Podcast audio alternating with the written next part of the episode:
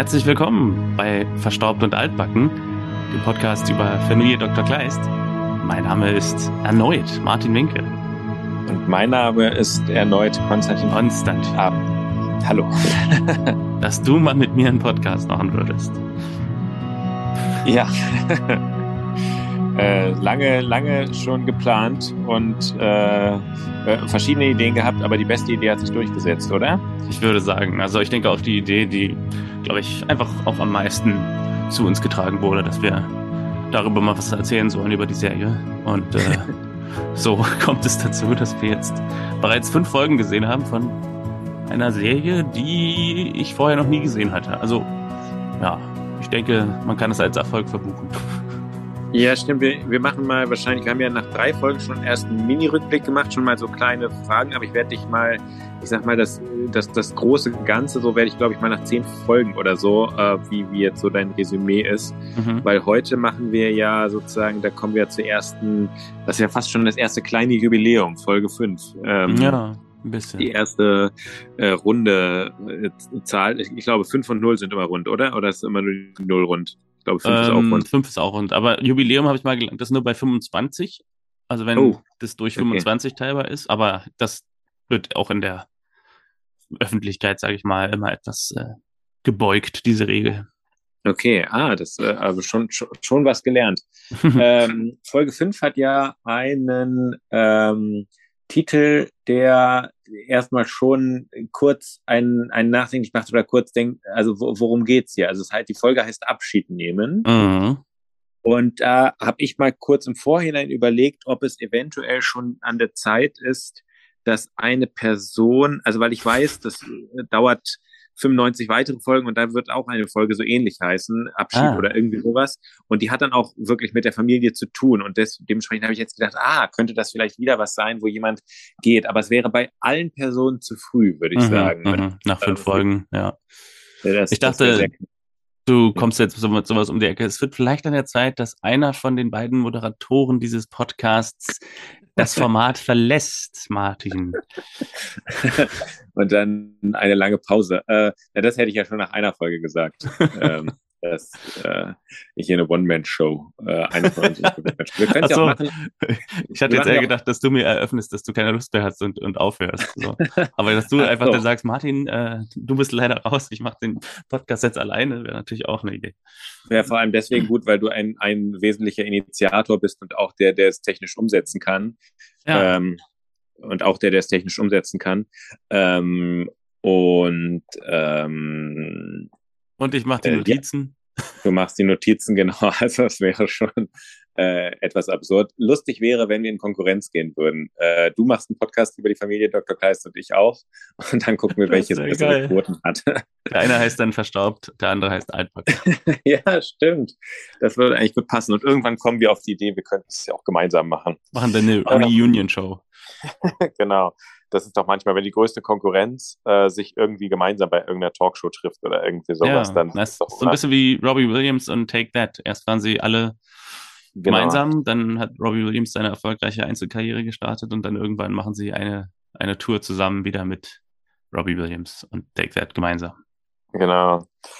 Ähm, ich glaube, in den Größenordnungen sehe ich uns auch. Ja, auf jeden äh, Fall. Erfolgs, erfolgstechnisch.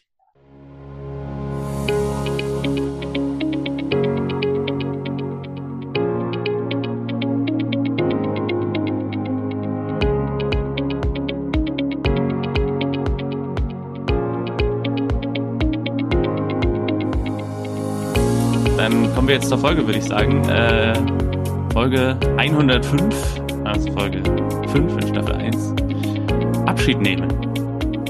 Und die erste Szene ist die einzige Szene mit Peewee, der eine erstaunliche, wie soll man sagen, der, die Rolle ist wesentlich kleiner geworden in den letzten Folgen. Ist mir aufgefallen. Also immer wenn Figuren, äh, die vorher eigentlich relativ groß vorkommen, nur so eine Szene haben, fällt diese eine Szene ja so ein bisschen auf. Und ähm, das war die einzige Piwi-Szene in der Folge. Die beiden, also Christian und Piwi, sind beim Angeln, reden so ein bisschen über Schule, Mitschüler und Mädchen.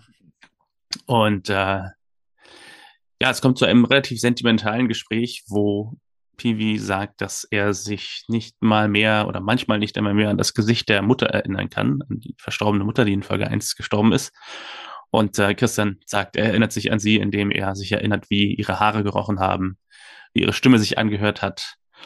Und Peewee fragt ihn, ob er nochmal sich so verlieben würde wie in Susanne.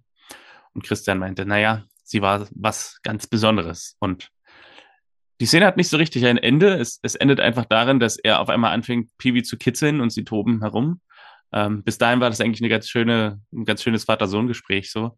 Das Ende war so ein bisschen abrupt und ähm, das endgültige Ende der Szene ist dann, dass das Handy klingelt von Christian. Er ist eben auf Bereitschaftsdienst wie meistens und er fragt, wo muss er hinkommen und ja, wir starten dann in unsere Hauptstoryline. Aber da Peewee nicht mehr vorkommt, hast du irgendwelche Gedanken zu diesem kurzen Auftritt von Peewee und der, den Gesprächsinhalten hier? Ja, dass Peewee im Moment nicht, äh, nicht so vorkommt, ist natürlich so ein bisschen schade. Du hast ja auch schon die schauspielerische Leistung von David Bode positiv erwähnt. Ähm, mir fällt bei dieser Folge auf, äh, dass ich die gesamte Folge mag. Ähm, und ich mag auch diese erste Szene. Genauso wie du sagst, dass diese erste, dass es so ein schönes Vater-Sohn-Gespräch ist. Und was wir in dieser ähm, Folge haben, ähm, sind mehrere Konflikte, die nicht einfach sind. Und hier mhm. haben wir ja schon den allerersten, diese Frage, ähm, von wegen, könntest du dich nochmal so neu verlieben? Und er ist ja gerade dabei, sich neu zu verlieben in Marlene. Mhm. Ähm, das, er weicht dementsprechend ja so aus und er sagt, das war was Besonderes, mhm. ist ja keine Antwort auf die Frage. Und, ähm, und er, er, er, er macht dann so ein Vater-Sohn-Gekabbel so und ähm, hat fast schon das Glück, dass er angerufen wird, um, um, um der Frage dann weiterhin ausweichen zu können. Aber es ist sozusagen äh, die, die Situation, Mutter verloren und dann jemand Neuen gefunden und das gegenüber dem Kind aber auch so darzustellen, ist ja ein Konflikt. Und davon gibt es mehrere und deswegen hat mir schon diese Szene eigentlich ganz gut gefallen, abgesehen davon, dass ich das Setting auch irgendwie mochte, dass er sich Zeit für seinen Sohn nimmt und mhm. die miteinander sprechen. Ja. Und dann kommt aber der Anruf, dass er gebraucht wird. Ähm, und äh, da ähm, fällt mir, also da, da habe ich mich gewundert. Ähm, äh, oder wolltest, willst du es zuerst kurz beschreiben? Ja, also die nächste Szene ist eigentlich Christian, wie er auf dem Fahrrad dahin radelt, wo er gebraucht wird und äh, wir treffen Nina, die ihn angerufen hat, also seine, äh, ich vergesse mal das Wort. Ja, die Sprechstundenhelferin. Ja, Arzthelferin. Arzthelferin. Ja. Und äh, wir werden äh, Tanja vorgestellt, einer wahrscheinlich bekannten Freundin, Patientin von ihr, von Nina, und deren Vater. Und ähm, der Vater ist eben augenscheinlich todeskrank und liegt im Bett. Christian sieht sich nochmal ein paar Röntgenbilder an, die eigentlich aber auch nur bestätigen, was Hartmut, der Vater, schon weiß, nämlich, dass er im Grunde nicht mehr heilbar ist, sondern Christian ihm nur noch Linderungen verschaffen kann, die Zeit, die er jetzt noch hat. Ähm, Hartmut erzählt, er ist aus dem Krankenhaus entlassen worden, weil austherapiert, wie er das nannte, oder wie sie es im Krankenhaus das nannten. Äh, Tanja sagt ihm, also Hartmut, äh, er darf noch nicht sterben. Hartmut sagt aber, das ist doch kein Leben, einen Dreiviertel-Toten zu versorgen, also sowohl für sich als auch für seine Tochter. Und Christian meint, er kann Cortison oder Morphium verabreichen, dass Hartmut ein bisschen besser atmen kann, aber Hartmut sagt ganz, und darum geht es dann um diesen Satz oder um den, was diesen, äh, was dieser Satz aussagt im Verlauf der Folge. Hartmut sagt, es gibt nur eins, was ich für mich tun kann. Ja, und damit ist sozusagen den, den, den Prozess verschnellern, oder wenn ja. es das Wort überhaupt gibt. Ne? Ja. Ähm, ich wollte noch ganz kurz zurückgehen zu dem Anruf, weil es mich überrascht hat, weil er sagt, ich habe doch heute Bereitschaftsdienst. Und mir scheint es aber, dass er ein Arzt ist mit einer eigenen Praxis. Hm. Haben Ärzte mit einer eigenen Praxis Bereitschaftsdienst? Ich kenne das bei Apothekern, dass die immer so wechselseitig so Bereitschaftsdienste haben, aber das Arzt, also wer am Sonntag krank ist, geht doch ins Krankenhaus, oder? Also ähm, äh, das ja. war das Erste, was mich überrascht hat. Und das Zweite ist, dass trotzdem, obwohl er anscheinend Bereitschaftsdienst hat, äh, Nina beziehungsweise eine Freundin von Nina anruft. Also es dann doch irgendwie wieder in diesem Praxisrahmen äh, ja. bleibt. Also wir haben in ähm, der Klinik in Potsdam jetzt neuerdings so eine Art, ähm, mir fällt jetzt das Wort nicht ein, aber so eine Art Prax Bereitschaftspraxis, dass man sozusagen nicht in die Notaufnahme gehen muss mit einem, mit einer, mit einem gestoßenen Kopf am Wochenende, sondern dass man so eine Art zweite Instanz hat, an die man sich wenden kann. Ähm, aber selbst das würde ja wahrscheinlich eher gelten, wenn er jetzt angestellt wäre in einem Krankenhaus, nicht bei einer eigenen Praxis. Also kann ich es mir eigentlich nur so erklären, dass er sich selber auferlegt, dass er Bereitschaft hat. Aber ja, also weil er ist ja anscheinend mit Nina eigentlich der Einzige, der in dieser Praxis arbeitet. Dann hätte er sich wahrscheinlich selber einfach auferlegt, dass er eben Bereitschaft hat am Sonntag. Und vielleicht, dass er es jeden zweiten Sonntag macht oder so. Aber dass ja. er ausgerechnet an dem Sonntag, wo er Bereitschaft hat, den Angeln geht, aber gut, wer weiß. Finde ich jetzt okay. Also hab, hab ich, bin ich nicht drüber gestolpert, ehrlich, ehrlich gesagt. Ja, okay. Mir ist jetzt auch aufgefallen, weil wir manchmal so über diese Details reden, äh, speziell in der letzten Folge, die ich zwar generell auch eher kritisch fand, aber ähm, trotzdem, manchmal kommen wir vielleicht zu negativ rüber, weil äh, im Grunde genommen sind viele der Sachen, die funktionieren in der Folge, ähm, darüber gehen wir einfach so ein bisschen hinweg. Ja. Und wenn, und wenn irgendwas nicht funktioniert, dann stellen wir es halt total ins Schaufenster. Ähm, also verteidige ich jetzt einfach mal an dieser Stelle diese, diese Bereitschaftszeile, weil ich sage, nein, nein, das hat für mich schon funktioniert. Okay, nee, ich, ich, mich hat es nur generell interessiert, ähm, ob, ja. ob sowas ähm, passiert. Ja, wahrscheinlich ähm, gibt's das, aber vereinfacht genau. ist das hier wahrscheinlich. Und wir sehen auf jeden Fall, es ist notwendig. Er wird gebraucht und äh, du hast ja die Szene schon beschrieben, mit der ja. er, ähm, mit der er dann im Einsatz ist und dass er da. Was ich nicht ähm, ganz verstanden ja. habe, ist, was jetzt wirklich der Fall ist, der, also was ist die Neuigkeit hier? Also, weil er wird am Sonntag angerufen für eine Situation, die ja im Grunde am Samstag genauso war und am Freitag und auch am Montag wahrscheinlich. Ja, ich glaube, dass da mit dieser Vater-Sohn-Konflikt äh, habe ich wirklich Zeit für dich, ähm, dass der dadurch nochmal stärker in den Fokus gerät. Also der, der Arzt, der sich so aufgibt, ähm, ist auch ein Motiv, was noch öfter auftauchen will, der, der für, für, für mhm. seine Patienten und dann immer wieder in diesen Konflikt gerät, okay, eigentlich äh, vernachlässige ich dafür eventuell meine Familie und der Sohn regt sich auch schon auf und sagt sogar am Sonntag und so. Mhm. Ähm, ich glaube, das ist schon, ähm, ja, das ist, glaube ich, so das zentrale Motiv, warum es am Sonntag ist. Wir sind dann auf der Straße vor dem Haus von Hartmut und Tanja und ich muss noch die Schauspieler nachreichen. Also Hartmut wird gespielt von Michael Gerber und Tanja von Denise Zich. Denise Zich hatte ich auch schon mal ganz kurz für kleine Rollen im Atelier, im Synchronatelier, mhm. aber das war einmal, also wirklich getroffen haben wir uns da nicht. Hätte sie jetzt hier auch nicht erkannt. ähm, also auf der Straße vor dem Haus sind Christian und Tanja und Tanja ähm, hat so ein bisschen so eine, ja, so, eine, so ein Satz an der Stelle, der später in der Folge eigentlich dann nicht mehr so eine Rolle spielt. Sie sagt, wieso denkt er nur an sich, er soll kämpfen um sein Leben? Also er denkt nur an sich, indem er halt den Wunsch hat, dass es zu Ende ist. Und äh, Nina erzählt, dass Tanjas Mutter gestorben ist, als sie zwei war und der Vater ist der einzige, den sie noch hat. Und Tanja sagt zu Christian, bitte, sie sollen ihm helfen. Und Christian sagt, er wird alles tun, um ihm Erleichterung zu verschaffen ich würde sagen, äh, um das mal kurz vorwegzunehmen, das ist so mit die Episode, die, glaube ich, die so die dramatischsten Motive hat, die wir bisher gesehen haben, glaube ich. Also äh, ja wir, wir, wir werden im Laufe der Folge hier auf Sterbehilfe kommen, auf irgendwelche Drogengeschichten von Jugendlichen und also schon harter Tobak. ja, wirklich schwerste kriminelle Vorwürfe, Frage nach so Haftbefehl ja, ja, und ja. sowas kommt alles nach. Genau, also es ist wirklich eine, eine Folge, in der existenzielle Themen mhm. äh, verhandelt werden. Das war. Und damit landen wir dann auch schon bei Marlene und Gregor. Marlene und Gregor sind im Haus von Marlene und äh, Gregor ist so ein bisschen wieder in seine Muster zurückgefallen, kann man sagen. Denn äh, nachdem er in der letzten Folge Feuer und Flamme war für seine Aufnahmeprüfung auf der Ernst Busch, ähm, sagt Marlene jetzt, na, du erzählst mir ja gar nichts mehr über diese Vorbereitung. Und Gregor meint naja, doch, ich bereite mich schon noch vor. Und Marlene sagt, naja, ich sehe dich eigentlich nur Musik hören und zum Kühlschrank gehen. coolen, coolen Elternspruch irgendwie. Und Gregor sagt, du vertraust mir nicht. Ich möchte aber, dass du mir vertrauen kannst, weil die Prüfung an der weil ich die Prüfung an der Ernst-Busch-Schule schaffen will. Und Marlene fasst so ein bisschen die ersten fünf Folgen von Gregor zusammen, indem sie sagt, du bist immer schnell zu begeistern, aber dann. Und ja. Gregor sagt, nein, nein, das ist jetzt vorbei, 100 Prozent, gib mir noch eine Chance. Ja. ja, in Kombination mit so ein bisschen Einsicht. Ne? Also er sagt, auch, ihm ist das auch schon bewusst, dass das nicht ganz funktioniert. Mhm. Warum er sich jetzt genau geändert hat, kann er aber auch nicht wirklich, ähm, kann aber auch nicht wirklich ähm, ja. sagen. Dann sind wir wieder bei Tanja und Hartmut am äh, Bett, also am Krankenbett. Tanja liest ihm Goethes italienische Reise vor. Ähm, ich war ein bisschen zu faul, um zu recherchieren, ob das irgendwie eine Bewandtnis hat, also über Goethes italienische Reise jetzt zu recherchieren. aber Hartmut hat auch ohne Recherche einen interessanten Satz, den er so vor sich hin flüstert, als er italienische Reise hört, sagt er, noch so ein Traum, der nie wahr geworden ist. Auch eine ganz schöne melancholische Note in dieser, in diesem, in diesem Satz.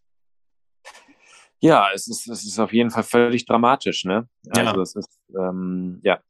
Ja, und es wird halt so gespielt wie ein, ja, wie so fast wie so eine Tragödie, also eine Theatertragödie. So eine Figur, die halt wirklich so ja. vor sich hin stirbt und später gibt's ja dann noch eine Szene, wo er, ähm, wo er erzählt, dass er immer hart arbeiten musste und bla und naja, da werden wir noch dahin kommen. Aber ja. Nina und Tanja gehen ab und ähm, Christian kommt dazu und Hartmut erzählt ihm, ja, das geht jetzt schon seit sechs Jahren so und er ist am Ende mit seiner Kraft.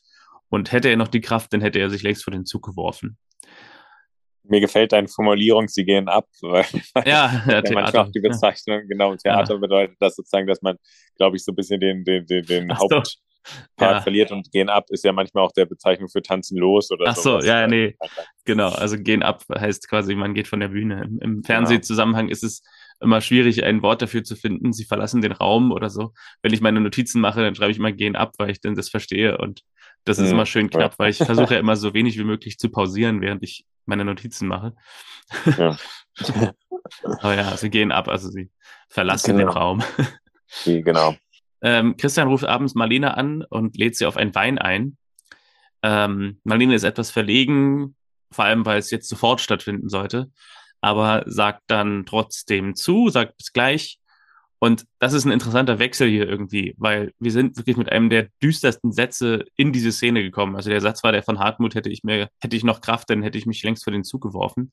Und von dort gehen wir in diese romantische Storyline zwischen Christian und Marlene, die so ein bisschen ist, na, kriegen sie sich, kriegen sie sich nicht. Der eine will, der andere nicht, dann will der andere wieder, dann der erste wieder nicht.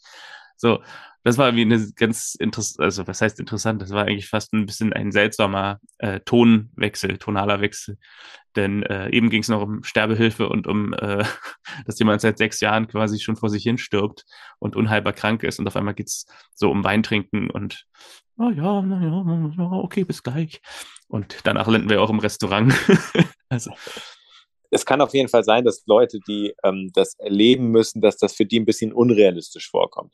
Aber ähm, also sozusagen konkret geht es mir so, dass ich es mag, dass man dann von dem, wenn sowas Schlimmes passiert, dass man da nicht so runtergezogen wird. Also es sind ja viele dramatische Geschichten und das aber klar ist so, der Arzt schafft es anscheinend voll 100 Prozent da zu sein und kümmert sich aber am Abend um sein ähm, privates Glück.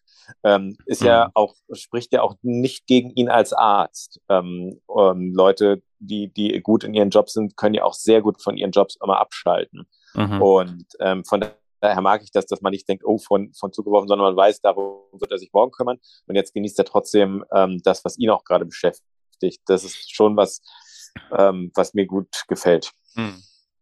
Die Restaurantszene geht dann weiter oder fängt dann an, indem also Marlene und Christian da einen Wein trinken und äh, Christian hat die Idee, er formuliert es ganz drollig irgendwie, er müsste mal wieder was für seine Bildung tun und morgen nach Schloss Friedenstein nach Gotha fahren ähm, und fragt sie, ob sie mitkommen würde. Marlene sagt, sie muss arbeiten und Christian bohrt nochmal nach, vielleicht am Wochenende. Und Marlene vertagt es ein bisschen und sagt, na, jetzt sind wir ja erstmal hier und können erstmal hier einen Wein trinken. Und sie reden darüber, ob er sich in Eisenach eingelebt hat und Christian sagt, manche Dinge sind immer noch ungewohnt, wie zum Beispiel, dass morgen früh alle Patienten wissen werden, dass ich mit einer jungen Dame Wein trinken gehe. Das ist in Berlin nicht so. Und Marlene sagt, das ist eine ganz interessante Dialog, Dialogschlagabtausch. Marlene sagt, da ist doch nichts dabei. Und Christian sagt, ja, schade. Und Marlene, finde ich auch. ganz, ganz äh, witzige Formulierung irgendwie. Also ja, wie hast du das denn verstanden? Weil mir ist es irgendwie so, mir klang das auch so nach, da fehlt noch im Drehbuch der letzte Schliff. Also, weil, wenn man so will, ist es ja sehr offensiv, dass sie sagt, da ist ja nichts dabei und er sagt, ah, es wäre aber toll, wenn was dabei wäre. Also, ja, und sie sagt im Grunde, ja, das finde sie auch. Also, es ist halt, ähm, genauso habe ich es eigentlich verstanden, dass sie halt sagt, es ist ja nichts dabei, wir trinken nur Wein und da läuft nichts. Und er sagt, schade. Und sie sagt, finde ich auch. Also im Grunde sind sie sich ja beide eigentlich schon darüber im Klaren, dass eigentlich was laufen sollte. Oder dass mhm. sie gerne hätten, dass was läuft. Sie haben ja auch schon den Kuss gehabt im Boot. Genau. Ähm, also, ja, im Grunde genommen ist so ein bisschen die Frage, was sie jetzt abhält. Also, oder was jetzt genau. das Problem ist, weil im Grunde genommen spielen wir jetzt wieder Noten, die, ähm, die aus der Oper sind. Kriegen sie sich oder kriegen sie sich nicht? Und ähm, wir haben letzte Woche eigentlich schon äh, Teile der Oper gesehen, in der sie sich schon gekriegt haben. also ja, und, und äh, wie, wie gefällt dir denn Christian in der Szene? Weil ich sag mal, er ist ja, er wirkt für mich ja fast wie ein verliebter Teenager zum ersten Mal, der, bei dem das alles ganz schnell gehen muss. Wir treffen uns heute Abend und, ähm, und so. Ja. Er ist schon sehr, oder und will dann auch sofort mit den Ausflug machen, vergisst völlig sozusagen die, die, die Wochentage. Ähm, er kam mir in dem Fall fast ein bisschen aufdringlich vor.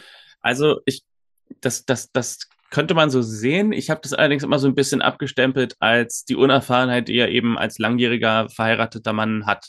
Dass er eben wirklich eine lange Zeit, ich weiß nicht, wie lange die zusammen waren, aber die Tochter ist 17, also fast 20 Jahre vielleicht, 20 Jahre nicht mehr gedatet hat und dann eben auch so ein bisschen wieder in die Übung kommen muss. Ja, der Gedanke ist interessant. Das stimmt. Das kann natürlich gut sein. Ja, und als letzt, das letzte Mal, als er gedatet hat, ich weiß jetzt nicht, wie alt die Figur sein soll, aber lass ich so um die 40, Mitte 40 sein, war er eben selber auch noch ein junger Mann. Also so 20, 25. Und ja, ja. Das passt. Der nächste Tag äh, bricht an, sage ich mal, und wir sind in der Praxis und Christian ist am Telefon im Stress und blättert irgendwelches Zeug durch. Und dann betritt unsere Polizistin die Praxis und fragt, wie es geht. Und wir erfahren den Vornamen der Polizistin. Und ich hatte ja letzte Woche, ich weiß nicht mehr genau welchen Namen, hatte ich Barbara oder Brigitte oder irgendwie so ein Vorname ich hatte ich, im Kopf. Oder Regina, irgendwie so einen, so einen Namen hatte ich mir überlegt für sie. Sie heißt ja Frau Walter mit Nachnamen. ja. Und nein, also die Serie hat es getoppt. Ich musste wirklich erstmal googeln, ob es diesen Namen überhaupt gibt. Der, unsere Polizistin ja. Frau Walter heißt Remanka. ja, ja. Die, und mittlerweile sind sie anscheinend auch wirklich beim Du gelandet. Ja, Remanka Walter. Die Polizistin aus Eisenach. Ein wirklich interessanter Name. Ja, also jetzt weiß ich endlich auch, wer die spielt, Aline Hochscheid. Denn mein Problem war ja immer, dass ähm, die nie mit Namen angesprochen wurde und dementsprechend konnte ich nie herausfinden, wie die Schauspielerin heißt, die sie spielt. Weil man kann ja nicht ja. irgendwie eingeben Polizistin in Folge 1 oder so. Ja. Ähm, also, wir haben eine Schauspielerin, einen, einen Namen der Schauspielerin, Aline Hochscheid, und der Name der Rolle ist Remanka Walter. Welchen Namen findest du besser, Remanka Walter oder Aline Hochscheid? Ähm, also äh, wesentlich origineller ist auf jeden Fall Remanka Walter. also stell mir mal vor, es würde heißen, äh, äh, so, so, ja, sie spielen eine junge Polizistin, Remanka Walter, da wäre, also da würde ich schon, glaube ich, nochmal nachfragen. Also Remanka habe ich auch noch nie gehört, den Namen. Äh, nee. Der ist auf jeden Fall, bekommt den Originalitätspreis. Es ist ja immer so ein bisschen bei der Namenssuche so ein, so ein Problem. Man will irgendwelche Namen verwenden, die nicht völlig abwegig sind, aber gleichzeitig will man nicht so Klischeenamen wie Max und Laura und sowas haben. Also ist wahrscheinlich irgendwie, aber das ist so ein Name, der hat wahrscheinlich die Grenze etwas überschritten, von wegen, wie kreativ man wird und ja, Remanka Walter. Der, der Nachname, also der Vorname ist ja wirklich, da, da ist das ja manchmal äh, cool, wenn, wenn, wenn außergewöhnliche Vornamen genommen werden, aber wie du schon beim letzten Mal äh, gesagt hast, der Nachname ist äh, ja, äh, der, der, der, der ist jetzt nicht so angesagt. Vielleicht heiratet sie ja irgendwann und ich weiß nicht, wird dann Remanka Kleist. Aber ist auch ein Zungenbrecher. Remanka Kleist, Remanka Kleist, Remanka Kleist. Ja, stimmt. Oder und sie versucht ja auch eine Nähe herzustellen zu ihm. Ähm, Wie immer. Und lädt ihn ein. Unter anderem mit dem, mir ist ja aufgefallen, sie hat immer einen einen zweideutigen Satz. Mittlerweile wird es eigentlich gar nicht mehr so unoffensichtlich. Äh, also er fragt sie, wie es ihr geht, und sie sagt, wenn es ihnen gut geht, dann geht es mir auch gut. Ja. Ähm, ja, und Remanka hat Obst mitgebracht äh, und fragt ihn wiederum, ob er Lust hätte auf einen Ausflug äh, zum Schloss in Gotha. Also ich glaube, dasselbe Schloss, was er Marlene vorgeschlagen hat. Und jetzt sagt Christian, er hat keine Zeit. Also wir sind in einer Dreiecksbeziehung. Christian und Marlene so on and off und Christian versucht Marlene zu gewinnen, aber gleichzeitig versucht Remanka Christian zu gewinnen. Ähm, sie sagt, sie denkt sich was anderes aus, also statt dem Ausflug nach Gotha. Und ähm, Nina kommt dazu, war zu spät oder ist zu spät, weil sie die ganze Nacht bei Tanja und Hartmut war. Ähm, und auch hier wieder ein ziemlich düsterer Satz. Ähm, wenn es, sie sagt, wenn es ihr mal so schlecht geht, dann hofft sie, sie hat noch genug Kraft, um sich die Pulsadern aufzuschneiden. Ja, wirklich sehr ungewöhnlich harte Sätze, die da fallen. Das Ja. stimmt. Das äh, lädt ja auch bei Christian, ist das ja auch, führt das ja auch zum Nachdenken. Ja, er muss sich da Ähm, erstmal sammeln. Ja, das stimmt. Einen Satz noch kurz zu der, zu der Polizistin, dass sie, der, der Satz ist eigentlich lustig ähm, und könnte, äh, äh, wenn es ihm gut geht, geht es mir auch gut. Wenn man bedenkt, dass es ihm ja wahrscheinlich dann gut wenn, geht, wenn er mit Marlene zusammenkommt. Ähm, also ihr Satz ist ja eigentlich, ähm, könnte ja nicht fal fal falscher sein, wenn man das so sagen kann. ja, aber sie weiß es nicht, dass der Satz falsch ist. Ja. Genau. Ähm, ja, auf jeden Fall fällt der harte Satz von Nina und Christian ist ähm, sehr in sich gekehrt und ihm fällt auf, dass es hier wirklich ein Konflikt ist, der, der ihm zusetzt. Also er braucht noch ein bisschen länger, um seine Mhm. Patienten reinzulassen und zu sagen, jetzt, jetzt, jetzt geht's los. Ja. Dann gibt es eine kurze Szene mit Marlene in ihrem Büro in der Schule und sie wird von einer Assistentin, die wir bisher noch nicht gesehen haben, daran erinnert, dass sie heute Sitzung bei der Schulverwaltung hat und an eine andere Sache noch, die ich mir jetzt nicht aufgeschrieben habe. Also Marlene ist auch in Gedanken. Genau. Und dann geht's schon wieder zur harten Szene äh, mit Hartmut. Ja, genau. Der, der harte Hartmut kriegt von äh, Christian eine Spritze und da kommt jetzt das, was ich vorhin gemeint habe. Er erzählt Christian, er hat 40 Jahre gerackert und getan und ähm, es ist nicht gerecht, ein schweres Leben gehabt zu haben und dann auch noch einen schweren Tod. Und irgendwie habe ich mir hier noch aufgeschrieben, ich weiß gar nicht mehr, ob das noch irgendeine Bewandtnis hatte, dass Christian sagt, sie haben eine nette Tochter, sie kümmert sich um alles und Hartmut sagt, ja, sie hat Schneiderin gelernt. Ich glaube, das wird aber später nicht mehr wichtig. Man weiß ja immer nicht, was wichtig wird und was nicht. Deswegen habe ich mir das aufgeschrieben. Aber äh, letztlich kommt das darauf, glaube ich, gar nicht mehr zu sprechen. Das stimmt. Und dann kommen wir, geht es wieder äh, zurück zu, ähm, äh, zu Marlene und da kommt eine Szene, die mir sehr gut gefallen hat. Okay, ich bin gespannt. Ich äh, lese dir mal kurz vor, was ich habe. Also Gregor hat Spaghetti, hier steht, hat Spaghetti gelernt. Ich vermute, er hat Spaghetti gekocht. Ähm, Marlene findet, es riecht lecker und äh, ach ja, genau, ich glaube, ich weiß schon, warum du es lustig findest. Ähm, und, und fragt, was drin ist in der Soße. Und Gregor sagt, nur der beste Stoff. Und das findet Marlene nun überhaupt nicht lustig. Und äh, so, äh, Gregor entschuldigt sich und sagt, sorry, war geschmacklos. Im Gegensatz zu dieser Kreation. Also der Schalk sitzt ihm im Nacken, dem Gregor. Ja, das, das hat er, also das ist auch eine Art von, von, von rhetorischer ähm, Eleganz, die er da reinbringt, die, also, dass er sagt, das war geschmacklos. Also er, er schafft es extrem gut, das Ganze umzudrehen. Ähm, aber ja, genau, dieses mit dem, mit dem äh, nur der beste Stoff. ähm, also es wäre ja auch lustig, allein diese Vorstellung, ähm, dass, dass, dass er da irgendwelche harten Drogen damit reinmixt. Ähm, aber ja, irgendwie hatte die, fand ich die Szene ganz lustig. Ja, ich auch, eigentlich. Und dann klingelt es an der Tür. Das ist irgendwie auch so, so eine wiederkehrende Sache, wenn Marlene und Gregor eine Szene allein haben, dass es irgendwie an der Tür klingelt. Muss man mal drauf achten. Es klingelt an der Passiert Tür. Christian ist da, sagt, er überfällt sie vielleicht ein bisschen, aber er hält es für Unsinn, mit, äh, mit Warten Zeit zu verplempern. Und ähm, merkt dann aber selbst, dass er so ein bisschen ungelegen kommt. Und nee, Marlene meint, sie sind nur beim Essen. Und Christian würde sich gerne heute Abend oder morgen treffen. Und jetzt schlägt wiederum Marlene vor, am Wochenende zum Schloss Friedenstein zu fahren. Ähm, und ich glaube, jetzt sagt Christian, er hat keine Zeit. Also irgendwie ist es jedenfalls so, dass Christian hier sagt, dass er Hilfe braucht bei der Beratung von äh, Laufschuhkauf, denn er möchte gerne beim Berlin-Marathon mitmachen. Ich glaube, das war ja auch sowas, was ähm, wofür sie trainiert hat in einer der vorherigen Folgen. Und äh, ja, also irgendwie äh, etwas hin und her. Also alle drei dieser Love Interest Figuren haben sich jetzt gegenseitig zum selben Schloss eingeladen und ja, sind aus unterschiedlichen Gründen abgesagt. stimmt. Na, er sagt ja auch, ich würde gerne den Berlin- Berlin-Marathon in ihrer Seite mitlaufen oder in deiner oder ich weiß Ja, nicht. ja. Ja, ich glaube, Ähm, sie siezen sich immer noch, ja. Okay, ähm, äh, ja, aber, aber es stimmt. Äh, er hat, äh, also ich sehe es jetzt ein bisschen anders, jetzt wo du das meintest, es ist sozusagen eigentlich so die, die Verlegenheit eines Unerfahrenen, aber ähm, ja, äh, es ist äh, noch ein, ein Hin und Her, ob es funktioniert oder nicht.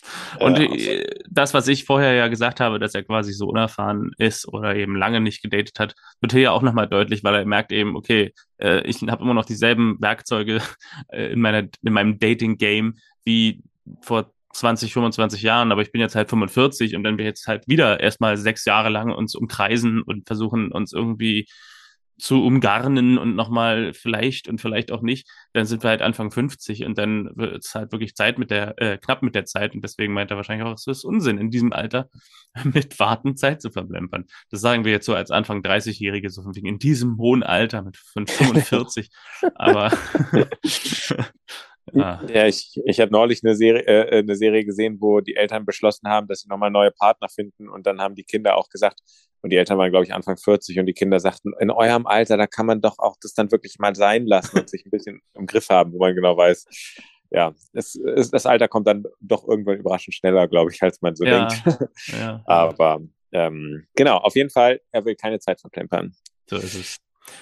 Von dort gehen wir noch in eine ganz neue Storyline, die wir diese, in dieser Folge noch gar nicht gesehen haben, aber die in der letzten Folge schon mal in einer Szene so ein bisschen angedeutet wurde, nämlich die Storyline um diese Grundstücksfrage. Äh, in der letzten Folge gab es da eine kurze Szene, wie wir gesehen haben, dass Klaus und ein Hans Tromberger, der so ein ähm, Wild, nee, ein, ein Fleischproduzent ist, so ein Clemens Tönnies Verschnitt, dass die irgendwie ein Grundstück ausmessen, eine Wiese ausmessen, die Johannes gehört. Und Sarah und Lisa haben überlegt, äh, warum und sind zu dem Schluss gekommen, wahrscheinlich will Klaus, der ja auch irgendwie im Verwaltungsrat des Bürgermeisters sitzt, ähm, eine Fabrik diesem Hans Tromberger oder ein Gelände für eine Fabrik diesem Hans Tromberger verschaffen. Und um diese Storyline geht es jetzt in dieser nächsten Szene, weil Klaus und Johannes besprechen die Grundstücksfrage, also besprechen, was mit diesem Grundstück, mit dieser Wiese passieren soll. Und äh, aus dem Gespräch wird klar, dass Klaus äh, Johannes nicht sagt, dass er für Tromberger eine, ein Gelände für die Fabrik sucht, sondern dass er Julia, also Klaus Tochter, Johannes Enkelin, ein Zuhause bauen will. Das war auch in der letzten Folge schon einmal kurz angesprochen worden am Esstisch dass Julia so selten zu Hause in Eisenach ist und dass es vielleicht bessere Chancen gäbe, dass sie öfter vorbeikommt, wenn Klaus oder wenn sie ein Haus hätte oder eine Wohnung. Und das möchte Klaus jetzt bauen, so sagt er jedenfalls. Und Johannes fragt ihn, warum er denn so eine Heimlichtuerei daraus macht und einfach heimlich irgendwie die Wiese vermisst. Und Klaus meinte, na, er wollte erstmal gucken, ob das Grundstück von der Größe her, Größe her überhaupt in Frage kommt. Und warum hat Hans Tromberger dabei geholfen? Naja, Hans Tromberger ist ein guter Freund, er war zufällig da und er hat mir eben geholfen, die Wiese auszumessen. Klaus sagt außerdem dann noch, naja, du musst ja nicht heute entscheiden, wir können ja dann nochmal drüber reden. Und ähm, ja, genau, ich habe mir hier an, aufgeschrieben als äh, Fazit dieser Szene, die Andeutung ist, dass Klaus Johannes sagt, er will das Grundstück privat nutzen, aber in Wahrheit wird er es an den Wurstfabrikanten verkaufen. Das dachte ich, das wird so ein bisschen ein Motiv der nächsten Folgen. Das wird dann in dieser Folge tatsächlich schon aufgelöst weil es auch ja direkt danach weitergeht. Ich glaube, da ja. können wir ganz ungeschnitten die äh, forterzählen, was dann passiert. Ja, stimmt. Wir sehen Sarah und wir und wir haben das Comeback von äh, wie heißt er Bernd Herzsprung als äh, Bürgermeister Erwin Baum. Ähm, und Sarah äh, ist Erwin Baums Tochter, die sich mit Lisa angefreundet hat. Und Sarah fragt ihn, ob, ob sie kurz stören kann. Und Erwin, typisch für ihn, also ich finde ja lustig, Erwin ist in dieser Folge nicht so böse wie in der anderen Folge, nicht so der Antagonist, aber es wurden ihm ein paar Dialogzeilen auf den Leib geschrieben, die ähm, immer noch deutlich machen, was für eine Art Mensch er ist. Nämlich, wenn deine Tochter dich fragt, kann ich kurz stören? Und deine Antwort ist, wenn es nicht zu lange dauert, dann ist ganz klar, was für ein Mensch du bist. Und dann fragt er ja, sie noch, ob er, ob sie helfen will, seine Rede vorzubereiten. Eher nicht. Ja, stimmt. ja, stimmt. Er ist, ähm, ja, und er, er wird so ein bisschen als, als, als typischer machtgeiler Politiker skizziert, der also sie kommt ja relativ schnell ähm, auf, auf ähm, den Trichter. Ich glaube, sie recherchiert doch für ein Schulprojekt. Ich glaube, das ist gar nicht real, dass sie das macht. Also sie sagt das, glaube ich, dass sie einen Vortrag macht in der Schule über Arbeitslosenprobleme und ähm, kriegt erstmal von Erwin den, die totale PR-Antwort von wegen, ich habe den Wunsch, die Arbeitslosenquote so niedrig wie möglich zu halten. und ja, und, und wie ist es hier und so? Also sie muss dann quasi nachbohren, damit er nicht einfach nur seinen Flyer äh, Sprech abliefert. Und sie erfährt also, in Eisenach sind aktuell 13,1 Prozent der Menschen erwerbslos. Ähm, aber es gibt Aussicht auf Verbesserung. Aha, und wie? Er wird heute Abend verkünden, dass wir die Tromberger AG nach Eisenach geholt haben. was 200 Arbeitsplätze in die Region bringt und ist ein wahrer Glücksfall für Eisenach und die ganze Region. Und Sarah sagt, aha, und deine Wiederwahl ist gesichert.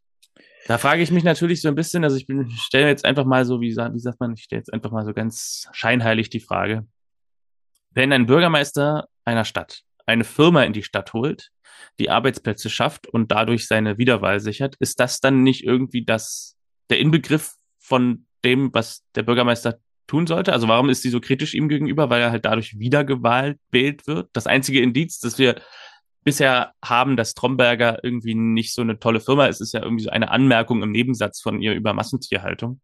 Aber erstmal klingt es doch nach einer tollen Sache, dass man irgendwie so viele Arbeitsplätze schafft. Oder? Dachte ich auch. Ja, genau, dachte ich auch in dem Moment. Das klingt so ein bisschen nach, na toll, äh, du sorgst dafür, dass andere Leute arbeiten können und Geld verdienen.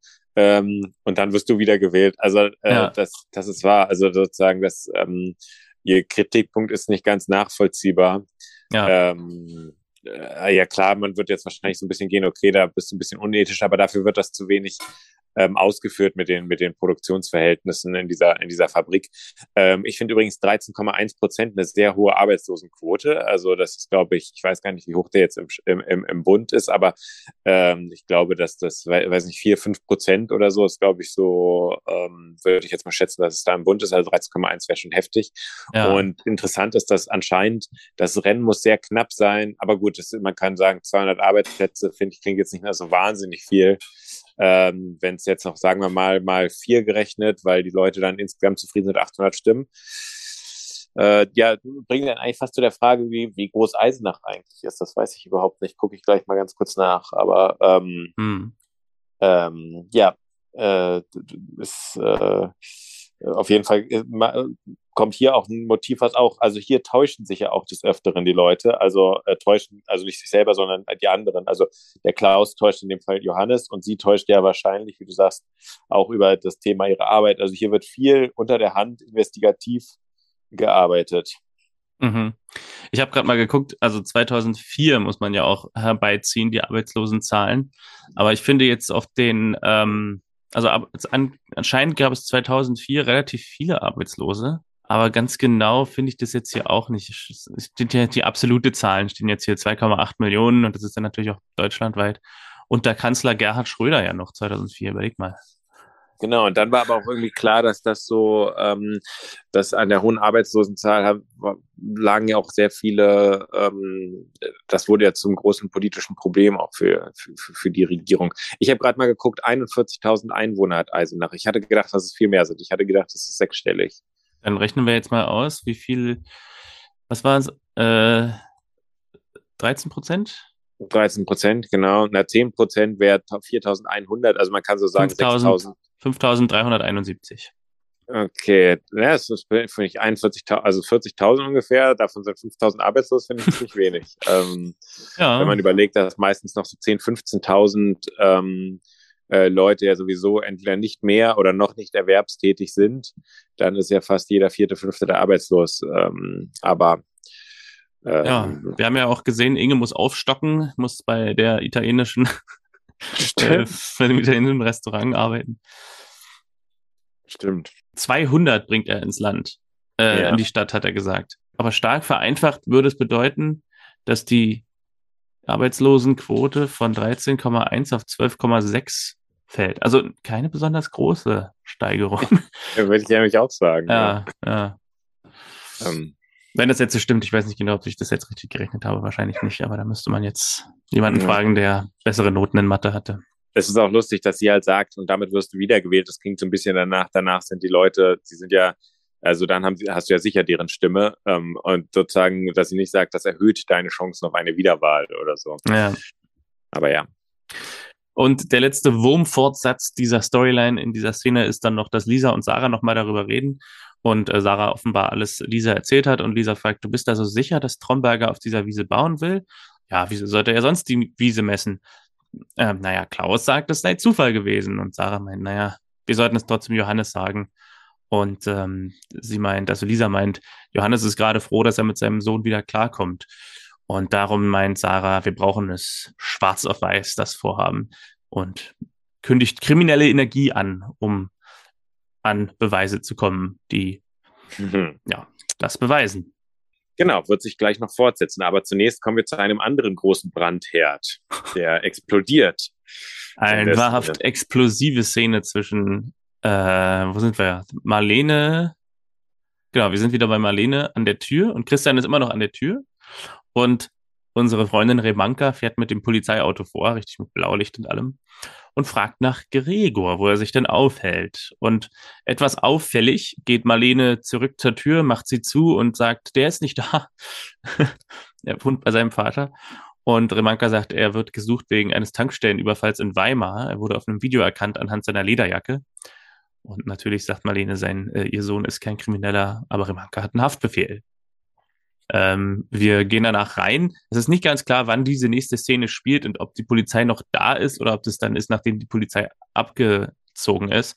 Aber Marlene stellt Gregor zur Rede. Christian ist nicht da und auch nicht Remanka, also es ist wahrscheinlich spielt es ein bisschen später. Marlene stellt Gregor zur Rede und Gregor staltet aber den Überfall ab und meint, er ist kein Verbrecher.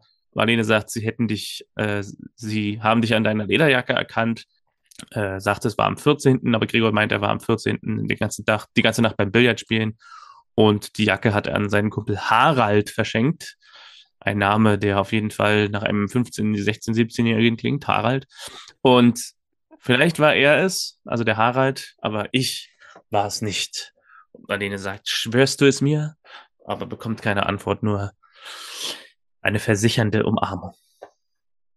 Und ähm, mich hat natürlich aus juristischer Perspektive dieser Haftbefehl interessiert. Ähm, Haftbefehl mhm. ist ja dann, also es gibt entweder hast du eine wahnsinnig schwere Straftat begangen, also sowas wie Mord oder Totschlag oder so, dann, dann, dann, äh, ist, dann kann Haftbefehl ausgesprochen werden. Oder Haftbefehl ist eigentlich ja was, was ausgesprochen wird bei Wiederholungsgefahr, Verdunklungsgefahr, also dass du Beweismaterial vernichtest oder Fluchtgefahr. Der Klassiker ist eigentlich so Fluchtgefahr. Und Fluchtgefahr ist so Parameter, dass man kein, ähm, kein, also gute Gründe hätte jetzt zu fliehen. Also sowas wie Kontakt ins Ausland, ähm, äh, kein, kein, kein festen Job, keinen festen Wohnsitz. Ähm, also gar nicht so unrealistisch bei ihm. Ich weiß aber nicht, wie es sich dadurch verhält, dass er, glaube ich, ich weiß gar nicht, ob er schon 18 ist. Weiß man nicht so richtig, ne? Genau, ähm, ich weiß nicht, ob da noch so ein äh, bisschen andere Gründe äh, gelten, aber auf jeden Fall ähm, hätte mich das juristisch äh, durchaus interessiert, ähm, äh, was da, was da sozusagen die Kriterien waren, ob man wirklich sagen würde, bei, äh, ich weiß ja auch nicht, ob er bei seinem Vater oder seiner Mutter gemeldet ist oder so, dass mhm. man das nochmal prüft. Aber ähm, ja, da, da, das war insofern lustig, weil ich auch morgen ähm, eine, eine Probeklausur schreibe und Haftbefehl etwas ist, was öfter rankommt. Und dann habe ich das nochmal genutzt, um nochmal äh, mir den Paragraphen anzugucken. Und mhm. ähm, genau, war also eine kleine Nachhilfestunde noch dabei. Ah. Es geht weiter mit, es, mit, mit kriminellen Handlungen. genau, es geht weiter mit kriminellen Handlungen, weil Lisa und Sarah im Dunkeln in Erwins Büro gehen. Also es ist wohl nicht direkt ein Einbruch, weil Sarah ja auch da wohnt, aber sie durchwühlen seine Akten und Sarah findet einen Antrag auf Baugenehmigung auf der Gemeindewiese der alten Ziegelei. Und Lisa stellt die Frage, warum Tromberger dann überhaupt die Wiese von Johannes brauchen sollte. Aber Sarah enthüllt, dass offenbar nicht alles rund lief und Tromberger, Tromberger das Grundstück eigentlich zu weit draußen ist und er könnte aus dem Deal jederzeit wieder aussteigen, was natürlich nicht im Sinne der Gemeinde wäre und im Sinne von Bürgermeister, der gerne die Arbeitslosigkeit senken will. Und Lisa, Lisa, Lisa sagt, dann könnte er noch Interesse haben an der Wiese und Klaus könnte fett absahnen. Die Ratte. ja, stimmt ja, ja, da wird sie ganz äh, raviat. Ja. Übrigens ist Lisa, ähm, ich habe gerade den Namen der Schauspielerin verdrängt, ich habe die aber mal äh, nachgeschlagen. Die ist Mach mittlerweile Theaterschauspielerin und so. Also die hat eine ganz gute Karriere gemacht aus ja. der Fernsehszene heraus in eine, sage ich mal, nicht, dass das jetzt kein angesehener Job wäre hier, aber in eine durchaus ansehnliche Theaterschauspielerin-Karriere. Okay. Ähm, es gibt ein Geräusch und eine kurze Panik und sie versuchen alles wieder wegzuräumen. Lisa verkriecht sich irgendwo und dann kommt Erwin rein. Sarah hat sich unauffällig an den Schreibtisch gesetzt und meint, sie braucht nur noch ein paar Zahlen für das Referat. Und Erwin sagt, es wäre ihm lieber, wenn du dich auf deinem Zimmer für die Geschichte unserer Stadt interessieren würdest, weil sie hat die Stadtchronik in der Hand. Und äh, ganz witzig, äh, sie sagt, ja klar, okay, und geht raus nimmt die Chronik mit und er ruft ihr hinterher, du darfst übrigens gern die Chronik mitnehmen. das ist so geil, das finde ich immer, das, das ist so mein Lieblingshumor von, zum Beispiel, es gibt auch einen Synchronsprecher, der heißt Joachim Tenstedt und der ist immer sehr darauf bedacht, dass man nicht einfach darüber hinweggeht, dass man sich duzt. Das ist in der Branche relativ üblich, dass man sich duzt. Und ähm, ich weiß gar nicht mehr wann und wo, aber der hat das irgendwann mal gemacht, dass einer, der ihn eben nicht kannte, immer du zu ihm gesagt hat, mehrere Male, und er dann zu dem irgendwann gesagt hat, wir können übrigens auch gerne du sagen. so als, okay, ne? Also ja. dir ist klar, dass ich darüber nicht hinweggehe, aber wir können ja. es gerne tun. ähm, genau, und aus dem gleichen, ich glaube, er ruft doch sogar noch was hinterher, oder? Ich glaube, er sagt dann auch nochmal, und es wäre schön, wenn du das pfleglich behandelst oder irgendwie sowas. Ah, okay, ja. ja, und währenddessen schleicht sich auch Lisa raus und ähm, damit ist die Situation gerettet. Erwin hat nichts gemerkt. Und genau. wir gehen zu, ich glaube, das ist dann der nächste Morgen oder so. Lisa, Johannes, Inge und Christian in der Küche in Johannes Haus. Lisa hat alles erzählt, die ganze Geschichte, die sie rausgefunden haben. Und Johannes sagt, das ist doch unmöglich, dass Klaus mich so hintergeht. Inge stellt in den Raum, dass er vielleicht Geld braucht. Und Johannes meint, das hätte er mir doch aber sagen können. Und Christian ist so ein bisschen eher daran interessiert, herauszufinden, wie Lisa an diese Informationen gekommen ist. Ähm, und er fragt, seid ihr jetzt einfach nur zufällig in Baums Arbeitszimmer gewesen oder was? Und Lisa stammelt, naja, Sacha brauchte was fürs Referat. Ah ja, und da stand zufällig der Ordner. Und Johannes rettet sie so ein bisschen, indem er sagt, Gott sei Dank ist Lisa drauf gekommen, bevor er die Wiese überschrieben hat. Und ja, Klaus hält mich für einen Idioten, er ist mein Sohn, warum tut er sowas? Und Inge schlägt vor, mit ihm einfach mal zu sprechen. Und Johannes hat aber schon die Erklärung parat und sagt, die Erklärung ist, ich bin ihm egal, mein Sohn ist nur an Geld interessiert. Und äh, bevor wir darüber reden, gibt es noch eine kurze Anstelle in der Küche am Kühlschrank. Ich glaube, das spielt dann irgendwie später. Johannes und Christian trinken ein Bier am Kühlschrank stehend. Johannes will noch mal drüber nachdenken und Christian kommt dann auf seine eigenen Probleme zu sprechen, ähm, indem er Johannes erzählt, dass er sich einfach nicht daran gewöhnen kann, dass es immer wieder Patienten gibt, die, denen er nicht helfen kann. Und es gäbe Wege, dem Patienten zu helfen, den er jetzt gerade hat, aber den darf er nicht gehen. Und wenn er ihn gehen dürfte, wüsste er nicht, ob er ihn gehen könnte. Und Johannes bringt ihn so ein bisschen auf die Spur, als er sagt, als Arzt in Deutschland hast du keine Wahl. Und in Deutschland ist das entscheidende Stichwort, was uns in die zweite Hälfte dieser Folge bringt. Genau, dann ähm, äh, genau schon schon sozusagen der erste der erste Lösungsansatz äh, versteckt sich hier mhm. äh, mhm. in, äh, darin. Ähm, ja, also natürlich dramatisch, dass, dass Johannes da so hinter, also man muss auch wirklich sagen, dass es, dass es äh, äh, ein krasses Hintergehen ist. Spannend ist natürlich auch hier, wir haben den Konflikt, dass Lisa in die Illegalität geht. Also ja, es ist kein Hausfriedensbruch und so, aber es, es ist natürlich auch die Frage, äh, inwieweit können sie das überhaupt äh, nach außen hervorbringen, ohne dass der Verdacht auf sie fällt, dass sie die zum Beispiel angestachelt ähm, hätten dazu, weil niemand würde jetzt denken, ah, da waren ja zwei Schulkinder, die haben selber recherchiert und sich so damit beschäftigt. Äh, mhm. Von daher müssen sie natürlich schon ein bisschen, ein bisschen gucken, dass sie, ich sag mal, ihre Quellen schützen und mit dem, mit dem, mit dem bisschen vorsichtig umgehen. Aber äh, ja, die, äh, in dem Fall sagt ja Johannes auch, der, der Zweck heiligt aus seiner Sicht die Mittel. Eine weitere düstere Szene. Hartmut ist nachts auf dem Weg äh, aus seinem Haus heraus und äh, hat ein Taxi gerufen und äh, sagt dem Taxifahrer, er soll ihn zu einer Brücke fahren. Also ich habe den Namen der Brücke nicht aufgeschrieben, er hat ziemlich genau, welche Brücke es sein soll, gesagt. Und als er, als Tanja dann dazu kommt und ihn sieht, überlegt er sich anders und schickt das Taxi wieder weg. also relativ offensichtlich, was er vorhatte. mit dem Taxi quasi in den, ins, mit dem Taxi ins Jenseits fahren. ja, da ist sie, ist ja wirklich gerade noch so im rechtzeitigen Moment gekommen, muss man sagen. Ja, ja. ja. Wir sind jetzt hier, ich weiß nicht genau, wo diese Szene spielt, weil ich mir nur einen Satz aufgeschrieben habe. Marlene ruft Gregor, er ist weg, Fenster steht offen. Ah, wir sind irgendwie in dem Zimmer von Gregor. Also Marlene, ja, alles gesagt eigentlich, ruft ihn und er ist irgendwie durchs offene Fenster abgehauen. Äh, abgehauen. Tanja ruft Nina an, wegen seines, wegen ihres Vaters. Und ähm, ich denke, wir sind jetzt hier in der Praxis, weil Nina gibt Tanja einige Packungen Morphium aus dem, auf dem, aus dem Schrank, aus dem Medikamentenschrank und sagt, äh, ganz lustig, wenn ich erwischt werde, dann kann ich meinen Job vergessen. Und im nächsten Moment wird sie erwischt. Kann sich jetzt ja. den Job vergessen? War es das für Nina in der Praxis? Ja, das nicht. Verrückte, genau, das, das, das Verrückte ist, dass diese Szene anscheinend keine richtigen Konsequenzen hat. Also sie werden von Dr. Kleist erwischt, äh, dabei, dass sie irgendwie, also während sie Morphium-Packung äh, da rausholt. Und ähm, dann gibt es einen ein Dialog, ähm, ja, leichte philosophische Anmutung sozusagen mit dieser Frage so ja. Schuld und Verantwortung tragen und sowas. Und er, äh, sie, er ist ja dann sehr ehrlich, das ist ja ein schöner Moment, weil sie ja dann sagt, ähm, äh, na, kann es sein, dass sie Angst haben? Oder sagt er, ja, es kann sein, dass ich Angst habe.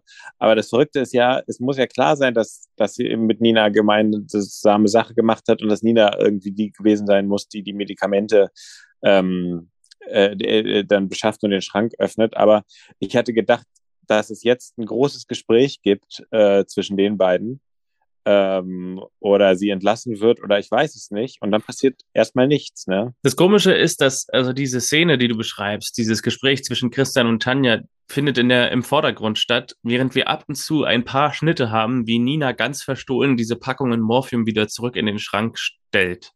Und ja. ähm, ich, ich kann es, also entweder ist es, also ich, ich verstehe das nicht. Entweder ist das sinnlos oder aber es ist so gemeint, dass Christian quasi sie erwischt hat, aber nicht gesehen hat, dass Nina Morphium aus der aus dem Schrank genommen hat und sie quasi, während er abgelenkt ist mit dem Diskurs mit Tanja, ähm, diese Packungen zurückstellt und so ihren Job rettet.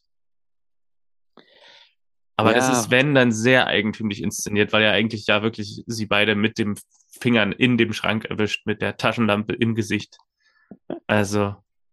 Ja. Ja. Es ja, bleibt, es ist schade, dass dieser Konflikt nicht irgendwie noch ausgetragen wurde. Also ich denke, es, es spricht ja nichts dagegen, ähm, Christian Nina vergeben zu lassen, dass sie da eine Idee hatte und sich quasi verrannt hat. Aber dann hätte ich halt nicht den Satz geschrieben, wenn ich erwischt werde, kann ich meinen Job vergessen. Dann hätte ich den Satz am Ende rausgestrichen aus der Szene. Weil okay, dann ja. funktioniert die Szene ja wieder. Ja, stimmt. Um noch kurz auf, die, auf das Gespräch einzugehen, also ähm, Nina meint, wir wussten keine andere Möglichkeit mehr, äh, also als Morphium-Überdosis wahrscheinlich, um Hartmuts Leiden zu beenden. Und Christian sagt, und gibt, das gibt euch jetzt das Recht, über Leben und Tod zu entscheiden. Tanja sagt, ich muss meinem Vater doch helfen, sonst tut es niemand. Ähm, und Christian, das ist eigentlich eine schöne Frage. Glauben Sie, Sie könnten damit leben, Ihren Vater ermordet zu haben? Sie sagt, mein Vater war immer für Sie da und jetzt soll ich einfach da sitzen und warten. Und Christian sagt, sie sind nicht fähig, die Schuld zu tragen. Und ja, ich, es, es tut mir leid, dass ich jetzt einfach nur Dialogzeilen rezitiere, aber die sind eigentlich alle so selbsterklärend, dass ich die einfach jetzt, dass ich damit jetzt einfach noch mal kurz weitermache. Denn ja. Tanja sagt dann, ich habe meinem Vater gegenüber eine Verantwortung und ich kann ihm nicht gerecht werden, weil es verboten ist. Christian, dafür gibt es Gründe. Tanja, kann es sein, dass sie Angst haben? Christian, gut möglich. Ähm, gute Szene. Mhm schnittig, eigentlich schnittiger Dialog. Ja, also pointiert geschrieben, aber auch genau zusammengefasst, worum es da geht und auch nicht nur einfach, das ist falsch, also nicht nur Moral, Moralkeule, sondern auch wirklich mal, das ist eine interessante Sache. Kann man denn damit leben, dass man das getan hat? Weil, äh, ja, das ist natürlich schon was, irgendwie einen Menschen umzubringen, so, auch wenn es ja. irgendwie eine Erlösung ist für den. Das stimmt.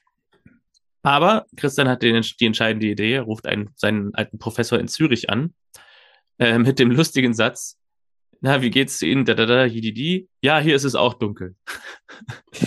ja, ja, das wäre auch Zürich, Zürich ist nicht Venezuela. das ist keine riesen Zeitumstellung mit Zürich. Ja. Auch nicht am Nordkampf, wo es nachts noch hell ist oder so.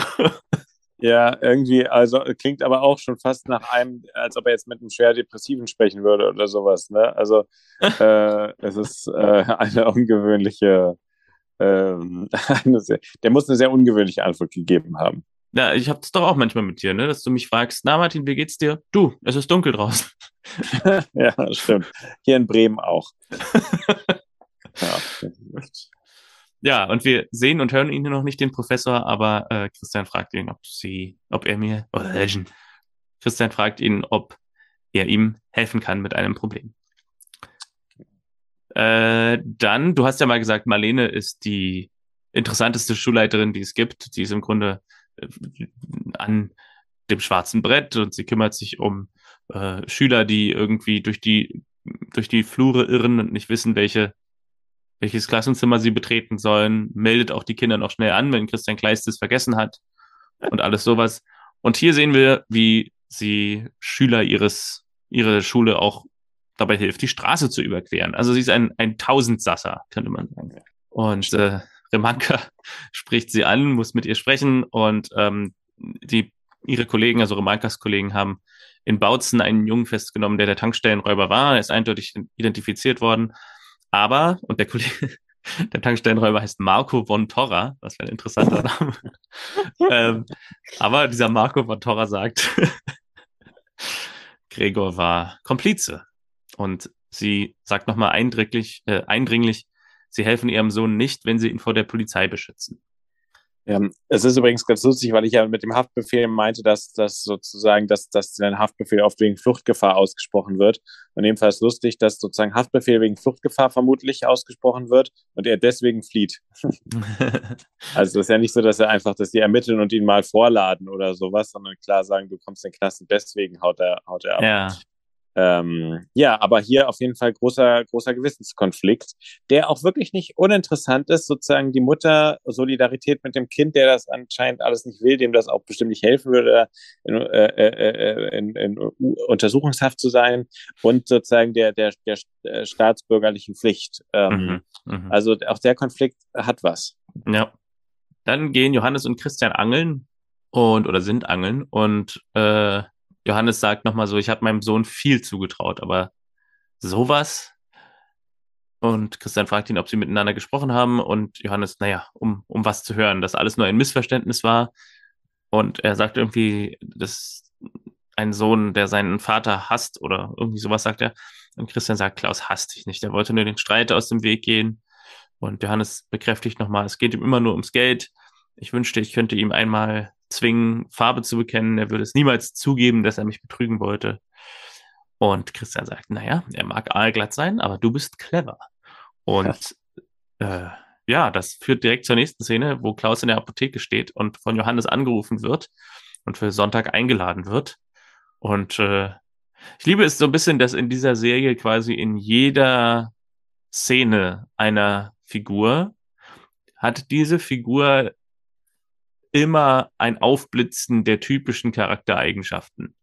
Also es gibt keine Szene, zum Beispiel mit dem Bürgermeister, wo der Bürgermeister einfach mal nett ist, sondern es gibt immer so einen Satz, den man auch anders verstehen kann. Zum Beispiel vorhin den Satz mit dem, naja, klar bin ich für dich da, wenn es nicht zu lange dauert. Du erinnerst dich ja noch, dass die beiden, Sarah und Erwin, äh, in der anderen Folge, wo Erwin den großen Auftritt hatte, ähm, nur deshalb wieder zueinander gefunden haben, weil Sarah meinte, äh, dass sie dann miteinander reden, richtig reden. Ne? Mhm. Und der so, ja. ja. kann ich mal mit dir reden? Naja, wenn es nicht zu lange dauert. So. ja. Und hier auch wieder Klaus, der Schnösel, der in seinem Porsche vorfährt und Michelangelo ist und dem es immer nur ums Geld geht, wird angerufen von seinem Vater, wird für Sonntag eingeladen. Es ist nicht einfach nur, ja klar, ich komme, sondern ich bringe einen spitzen Bordeaux mit. Ja, stimmt. Es geht immer irgendwie um ums äh, Ansehen und um äh, ja um, um, um irgendwie. Also das Setting ist immer äh, klar, irgendwie hat so was, er hat ein elitäres ja. Haber. So. Ja, genau. So, von hier gehen wir zu Marlene wieder, äh, die in ihrem Haus so ein bisschen neurotisch vor sich hin putzt. Da habe ich mir aufgeschrieben, putzt sie eventuell Fingerabdrücke weg, weil sie so, ah. weil sie so, so, so Flächen die ganze Zeit abwischt. Interessant, ja. Und äh, Verena kommt dazu, unsere Gynä-Kollegin. Und äh, sie sagt, ähm, manchmal schreibe ich aber auch wirklich meine Notizen sehr spartanisch, sodass ich gar nicht mehr so richtig weiß, was sie sagt. Sie soll mit ihr darüber, ach so, genau, Verena schlägt vor, Marlene soll mit ihr darüber reden, wenn sie Kummer hat. Und äh, Marlene erzählt ihr alles und meint, äh, sie macht sich Vorwürfe, weil sie es nicht hat verhindern können. Verena erwidert, dass solche Dinge hat man nicht immer in der Gewalt. Und ja, Marlene macht sich Vorwürfe, weil sie nicht für Gregor da war. Und Verena hält so ein bisschen dagegen, dass sie alles getan hat, was sie konnte und sich nicht selbst die Schuld geben soll. Ja, es gibt ja äh, ein, ein Satz, der, der, der ähm, also der, der bekommt von mir nicht den Dahlmann-Preis, aber äh, ich finde den Satz von ihr, dass sie sagt, es ist irgendwie keine Schande, äh, Kummer zu haben oder so, ist eine Schande einer guten Freundin äh, nicht davon zu erzählen. Das finde ich also auch schon ein sehr hartes Druckmittel. Also, dass, dass sie da nicht ähm, Zeit bekommt, so, also dass sie nicht sagt, im Prinzip, wenn du mal darüber sprechen willst, dann bin ich für dich da, sondern klar machst, okay, wir sind befreundet ähm, und dementsprechend hast du die Pflicht, mir zu berichten, äh, fand ich, ähm, ja, der Satz war ein bisschen sehr hart. Generell finde ich diese Schauspielerin, Simone von Glinitzki, hat eine hat manchmal eine Ausstrahlung wie so eine, also die hat manchmal ein sehr strenges Wesen. Ja, so, ne? so einen strengen Blick und so, wo man auch so denken könnte, sie will jetzt im nächsten Moment irgendwelche Informationen, die sie jetzt in diesem Gespräch genutzt äh, bekommen hat, nutzen, um irgendwas zu machen damit. Also ja, ich, ich weiß, was du meinst. Ja, ja, sie wirkt selber so, als hätte sie irgendwie so eine Agenda. Ja, genau. Ja, total. Wir sind in der Praxis anschließend. Christian kriegt dann Besuch von dem Professor aus Zürich und sie sagen, sie haben sich seit drei Jahren nicht mehr gesehen, seit sie auf einer Konferenz zusammen waren. Und ich bin sehr enttäuscht, Konsti. Weißt du warum? Auch, nee. Ist kein Schweizer Schauspieler. Ah, ja, ja, stimmt. Er kommt mit perfektem Hochdeutsch rein. ja, stimmt. Das ist eigentlich, äh, ja, hast du recht. Also ich weiß auch nicht genau, vielleicht soll die Figur auch deutsch sein und nur in Zürich wohnen. Mhm. Aber ähm, warum? Also. Naja, er erzählt, glaube ich, von, von, von früheren Zeiten in Berlin oder sowas, oder? Ja, ja, so. Ähm, also von daher ist schon sozusagen so, dass, dass, dass ihm klar gemacht wird, dass, also es wird schon also eine vergangene Vergangenheit, die irgendwas mit Deutschland zu tun hat, irgendwie da aufgebaut. Aber ich weiß, was du meinst. Es wäre natürlich, hätte natürlich was gehabt, wenn, wenn das ein Schweizer Arzt gewesen wäre. Wäre eine schöne Farbe gewesen, finde ich. Das stimmt. Ähm, ja, äh, Christian erzählt also über Hartmut, dass er seinem Patienten nicht helfen kann. Also der Patient ist Hartmut und ähm, dass er kaum Luft kriegt, aber er hat ein Herz wie ein Stier, also das kann noch Wochen dauern. Und sie gehen zu Hartmut nach Hause. Und der Professor heißt übrigens Robert Schirrer, äh, untersucht Hartmut. Christian wird rausgeschickt, damit der Professor und Hartmut ungestört sprechen können. Und Christian kommt auf die Straße und trifft dort Tanja, ähm, erzählt ihr, dass die Gesetze der Schweiz zur Sterbehilfe lockerer sind als in Deutschland. Und damit ist dann irgendwie auch das erste Mal dieses Wort ausgesprochen. Weil ich glaube, bis hierhin äh, ging es zwar oft um, also man hat viel um den Brei herumgeredet, aber dass man jetzt Sterbehilfe in den, Wund, in den Mund nimmt, das Wort, ist jetzt, glaube ich, hier das erste Mal gewesen. Ja, das war, das stimmt. Dann sind wir an diesem Treffen am Sonntag, also Johannes und Klaus treffen sich und Johannes enthüllt Klaus so ein bisschen, dass er schon ganz viel erledigt hat, um die Pläne für dieses Haus für Julia umzusetzen. Also Johannes hat bereits den Architekten angerufen und Pläne für das Haus gemacht und hat sich auch schon überlegt, ob er mit einzieht. Und äh, ja, Klaus ist ein bisschen von der Rolle und sagt, naja, aber das ist doch hier dein Zuhause. Ja, aber vielleicht wird jetzt mal Zeit für eine Veränderung. Und äh, Klaus fragt, nervös, ob es schon einen offiziellen Auftrag für den Architekten gibt. Und Johannes meint nein. Und Klaus ist überrascht über diese Entwicklung und ähm, vollzieht dann den Wechsel hin zum, zu einer gespielten Aufregung, denke ich, weil er sagt, er ist ein erwachsener Mann, das Haus ist mein Projekt, aber jetzt lasse ich es lieber. Und Johannes fragt, du willst auf deinen Traum verzichten, weil ich mich einmische? Klaus, ja, das war's dann wohl. Ich dachte, wir hätten wieder einen Draht zueinander, aber ich habe mich getäuscht. Schönen Sonntag noch. Und das ist dann der Tropfen, der das fast zum Überlaufen bringt. Und Johannes ruft ihm hinterher, für wie blöd hältst du mich eigentlich? Wann hast du gedacht, ich würde es merken? Und Klaus, also merken, dass äh, statt eines Hauses für Julia eine Fabrik gebaut wird. Und Klaus macht reinen Tisch, indem er sagt, Tromberger hätte für das Grundstück eine ordentliche Summe gezahlt, die uns beide saniert hätte für immer. Und äh, Johannes sagt, er hätte nie an ihn verkauft und Klaus, du wolltest mich übers Ohr hauen und Klaus sagt, erwidert dagegen, dass er Johannes am Gewinn beteiligt hätte. Christian kommt dazu. Schade, dass ich mir die Beleidigung nicht aufgeschrieben habe. Ich glaube, Traumtänzer nennt Klaus, Christian und Johannes. Ja, habt, ihr, ja. habt ihr Traumtänzer darüber nachgedacht, dass Tromberger Arbeitsplätze in die Region bringt und Steuern zahlt? Und Johannes erwidert, dass Tromberger sein Grundstück ja schon hat, auch ohne die Wiese. Und äh, Klaus geht es nur ums Geld und dann bricht er dramatisch zusammen. Und äh, coole, cooler Dialog hier. Klaus fragt, was hat er? Und Christian sagt, er ist ohnmächtig. ah, no shit. er ist ohnmächtig. ja, äh, ein, ja, ein, äh, ein Facharzt. ja. Ja, Johannes kommt wieder zu sich, schickt Klaus weg und äh, Christian hat in der Zwischenzeit ihm eine Spritze gegeben. Und als Klaus außer Hörweite ist, machen Johannes und Christian deutlich, dass es nur gespielt war. Johannes äh, hat nichts und Klaus hat ihm, äh, Christian hat ihm nur Vitamine gespritzt. Und Johannes resümiert, Klaus ist ein Egoist. Es wäre schön gewesen, wenn er sich geändert hätte. Aber manche Dinge ändern sich eben nie.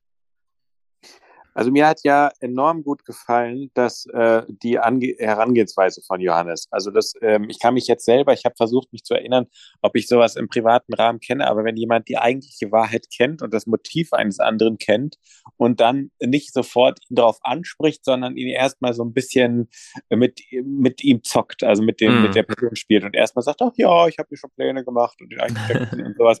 Und diese Art von, dass man einfach mal guckt, wie reagierst du, wenn du spürst, dein Plan geht nicht auf, aber ich tue noch so extrem gutmütig oder naiv. Ähm, das, das, das hat mir gut gefallen. Und mit dieser Szene, dass, dass Johannes dann plötzlich aufwacht, diese Art von äh, ähm, äh, Schauspiel, Verabredung hätte ich äh, nicht gedacht, dass Johannes und Christian die treffen. Also ich hätte gedacht, die sind beides nicht so Typen, die sowas machen würden. Weil ich sag mal, äh, man muss ja auch schon, wenn man sich jetzt mal in die Figur reindenkt, der muss ja auch schon damit einverstanden sein, dass er jetzt hier gleich auf den Boden kracht und er muss das überzeugend spielen. und äh, also es ist ja nicht ganz ohne Risiko. Und dann machen sie sich natürlich damit völlig irgendwie albern, dass sie jetzt hier irgendwie so gesundheitliche Konsequenzen vortäuschen. Mhm. Ähm, ist halt natürlich wirklich lustig, dass, dass zwei Leute jemand anderem Unehrlichkeit vorwerfen und untermauern das mit einer Aktion, die selber gespielt ist. Ähm, aber ja, äh, also ja. was, was, was der äh, Johann, was der Klaus erzählt, also von wegen, ich hätte dich auf jeden Fall da äh, involviert. Äh, darum geht es ja gar nicht. Es geht ja wirklich mhm. um Grunddinge wie Ehrlichkeit und will er das. Und ähm, also da ist schon wirklich eine dunkle Seite in dem Klaus. Mhm. Mhm. Christian ist wieder bei Marlene und klingelt wieder. Niemand macht aber auf. Er versucht Marlene mit dem Handy anzurufen, aber sein Akku ist leer und er fährt unverrichteter Dinge wieder ab. Genau, und muss sich jetzt schon um den nächsten Brandherd wieder kümmern. Genau. Ähm, Hartmut wird nämlich in den Krankenwagen verfrachtet und er sagt Christian, dass es eine sehr gute Idee war, den Schweizer Professor einzuschalten. Jetzt wird alles gut. Eine Bitte hat er aber noch, wenn Tanja zurückkommt, also aus der Schweiz, dann soll Christian und Nina sich um sie kümmern. Und das verspricht Christian ihm dann auch. Und der Professor sagt Christian, wir haben die beste Lösung gefunden. Ich werde ihn begleiten, wenn er das will. Und Nina fragt Christian noch, wie lange er denn jetzt noch haben wird. Und das ist eine ganz interessante Sache, die würde ich gerne mal nachschlagen, ob das stimmt. Äh, Christian sagt, dass Professor Schirrer ihm erzählt hat, Patienten verändern sich oft, wenn sie die Gewissheit haben, dass sie selbst über das Ende entscheiden können. Und ähm, das würde ich gerne mal wissen, ob das stimmt. Weil das kann ich mir gut vorstellen, dass man sagt, okay, es gibt jetzt nicht mehr so dieses Gefühl von, mh, hm, Ungewissheit, äh, dass ich jetzt leide bis irgendwie noch in fünf Jahren, sondern ich kann jederzeit sagen, ich mache Schluss. Und dass man dann aber auch wiederum sagt, naja, dann warte ich jetzt aber noch. So. Mhm. Das und das will Stimmt. ich noch äh, erledigen oder das und das, ich weiß nicht, will das noch das Fußballspiel sehen oder so. Interessant, ja. Ähm, de, de, den Aspekt ähm, hätte ich jetzt auch noch nie so gesehen, aber es muss ja wirklich eine enorme Entlastung sein, die dann eventuell die Entscheidung auch noch, ähm, also es, ich war mal in einem Hospiz und da meinte auch die, die Leiterin, es ist Wahnsinn, wo Leute, das ist ganz klar, dass die nur noch zwei Tage irgendwie aushalten und das schaffen sie aber doch noch einen Monat, bis irgendjemand enges Verwandtes kommt oder nach sind sie weg. Also die, die, die, die, die, die Psyche scheint enorm wichtig zu sein bei dieser ganzen Frage. Mhm. Und wenn jemand weiß, ich kann dem Leiden ausweichen, vielleicht äh, mindert es das auf eine oder lindert es das auf eine gewisse Art. Ich finde es ja auch, in dem Fall wird dieser Konflikt, den Christian hat, ja auch insofern ähm, äh, schön gelöst, als dass wirklich klar ist, er hat es jetzt in seiner Hand. Und, ähm, und, und genau, er, äh, es heißt aber nicht, dass, dass, dass die Entscheidung jetzt getroffen werden muss. Und Christian macht sozusagen das, das Wichtigste, ähm, dass er sich Hilfe holt in dieser, in dieser, dass er nicht sagt, ich bin der geilste Arzt überhaupt, sondern dass er sagt, okay, ähm, äh, ich brauche Hilfe von einem, der, der erfahren ist. Und ja, da ist er dann ja. einverstanden. Ja, ja. Danach sehen wir Christian in Laufschuhen und äh, er joggt irgendwie und Marlene rennt an ihm vorbei und sagt Hallo. ich kann es jetzt gar nicht so nachmachen, aber Ja. So als würden sie sich das, das erste Mal sehen oder gar nicht kennen. Und Christian geht ihm geht dir hinterher und sagt, was heißt denn hier Hallo? Was ist denn los? ja, er ist aufgebracht, ne? Ja. Ähm. Und Marlene sagt, es sei Stress an der Schule schuld und Christian weiß aber sofort, geht's um Gregor, hat ihn die Polizei gefunden. Und Marlene sagt, er ist abgehauen, keine Ahnung wo oder wer er ist. Das macht mir Angst. Fragezeichen habe ich geschrieben. Hm. Wahrscheinlich sagt sie einfach, das macht mir Angst. Und sie umarmen sich, er tröstet sie. Und ja, diesen Konflikt, genau, das, das zieht sich aber jetzt, das fast, kann man fast in einem Rutsch jetzt erzählen, weil jetzt äh, überschlagern sich die Ereignisse. Das stimmt. Ähm, also Gregor äh, sehen wir dann wieder am Haus von Marlene, als Christian und Marlene wieder ankommen, also joggend, versteckt er sich zwischen den Büschen und Marlene bedankt sich fürs Nachhausebringen. Mit, was Christian, unsere Lieblingsformulierung, da nicht für. ja. Danke fürs Nachhausebringen, da nicht für. Da nicht für ist, äh, mir ist übrigens neulich nochmal eine, eine andere Formulierung, die ich wirklich hasse, ähm, in den Kopf gekommen. Und zwar bei Geschenken, wenn es heißt, das wäre doch nicht nötig gewesen, hat neulich jemand zu mir gesagt. Aha. Und das ist eine Formulierung, weil Geschenke zeichnen sich ja dadurch aus, dass sie nicht nötig sind. Also es ist ja sozusagen eine freiwillige Gabe für, für jemanden. Ja. Und also das, das, impliziert ja so von wegen, dass ich dann sage, ach Martin, dass du mir was geschenkt hast, war doch nicht nötig. Äh, Mama, ja, äh, hier, ja, ja, genau, das ist das, was ich wollte. Also irgendwie finde ich diesen Satz sehr, sehr komisch. Aber da nicht für ist auch ein bisschen absurd, weil ich immer denke, ja, wofür sonst? Na, und vor allem ist ja auch grammatikalisch so ein bisschen komisch. Da nicht für, also mm, nicht dafür ja. oder. ja, stimmt. Ja ja, etwas, etwas seltsam. Das König der Biere. Genau. Ähm, Marlene lädt ihn auf den Kaffee ein, aber er hat noch Termine. Christian kann später vorbeikommen und Spiegeleier kochen, wenn sie reden will. Und dann reden wir. Marlene sagt Danke sehr nett vor Ihnen und Gregor belauscht das ganze Gespräch in den Büschen.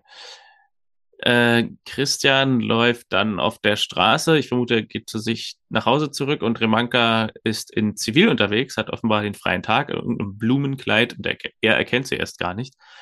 Und äh, wir kommen wieder zu unserer Dreiecksbeziehung. Eben hat also äh, Marlene ihn auf den Kaffee eingeladen, er hat aber noch Termine. Er geht zurück, Remanka lädt ihn dann wiederum auf, äh, auf was ein, nämlich auf Balkongrillen, also Grillen auf ihrem Balkon oder Baden im Mondschein. Also jetzt wird sie ja langsam sehr offensiv. Ja, da ist, äh, da sind plötzlich kein, also da, wer das nicht versteht, ist wirklich, dem kann man nicht mehr helfen. Christian hört sich, äh, Christian sagt, es hört sich verlockend an, aber er hat keine Zeit. Remanka Brot nach, dann vielleicht einen Ausflug oder ins Kino. Und Christian, ich rufe sie an. Und äh, Remanka sagt, ja, das sagen sie alle, so schnell werden sie mich nicht los, ich lasse mir was einfallen. Das ist irgendwie eine ganz komische Dynamik, die mittlerweile da reinkommt bei Remanka, finde ich, weil Remanka äh, scheint mittlerweile irgendwie so ein bisschen zu merken, dass er auf, wie, wie heißt es, unnahbar macht. Ja. Aber, ähm, aber ihr fallen immer wieder neue Dinge ein, die sie ihm irgendwie vorschlagen kann. So ja, schnell werden sie mich in der Dynamik, los. Genau, sie verharren sozusagen in ihrem Rollenmuster, obwohl sie beide wissen, dass es keinen keinen Sinn ergibt. Er weiß, dass, dass, dass, dass, äh, also sie merkt, dass sie keinen Erfolg bei ihm erzielt und er spürt, dass er aus der Nummer nicht rauskommt, aber beide wollen nicht Tacheles reden. Ja, ähm, also ich meine, an sich wäre es ja auch in Ordnung, wenn er mal sagen würde, wir können uns gerne auf einen Kaffee treffen und dann äh, lässt er droppen, dass er jetzt gerade ähm, in der äh, so quasi wieder eine Beziehung ist oder sowas. Also äh, dann, ja, also da hätte es andere Wege gegeben, ja, das ja, zu lösen. Ja. Und vor allem ist mir in der Folge, in der Szene mal wieder eingefallen, in Folge 1 gab es doch diese Szene, wo Christian Marlene das erste Mal trifft. Ja. Und in der sie beide, also und, und, und wo Remanka ihm dann den Strafzettel gibt, weil er in der zweiten Reihe steht. Ja. Und da gibt's schon diesen Abtausch, den, den, das Gespräch zwischen Remanka und Marlene, wo Remanka dem Christian hinterher schaut und so ein bisschen sagt, ach Mensch, und jetzt fährt er bestimmt wieder nach Berlin und Marlene ihr dann so aufmunternde Worte mitgibt, naja, es gibt doch sicher noch andere Männer. Also theoretisch müsste eigentlich Marlene von Remankas Schwärmen um Christian wissen, weil sie es in der ersten Folge stimmt. selbst kommentiert ja. hat. Und, ja, stimmt und macht sich aber jetzt einfach selber an ihn ran. Und Remanka weiß davon eventuell gar nichts und äh, versucht immer noch ihr Glück bei ihm. während Marlene hintenrum ihn schon gesichert hat. Ja, und, und äh, aber wir haben es ja auch in dieser Situation, äh, wir hatten ja schon über Vergeltungsmaßnahmen der Polizistin auch nachgedacht in früheren Folgen.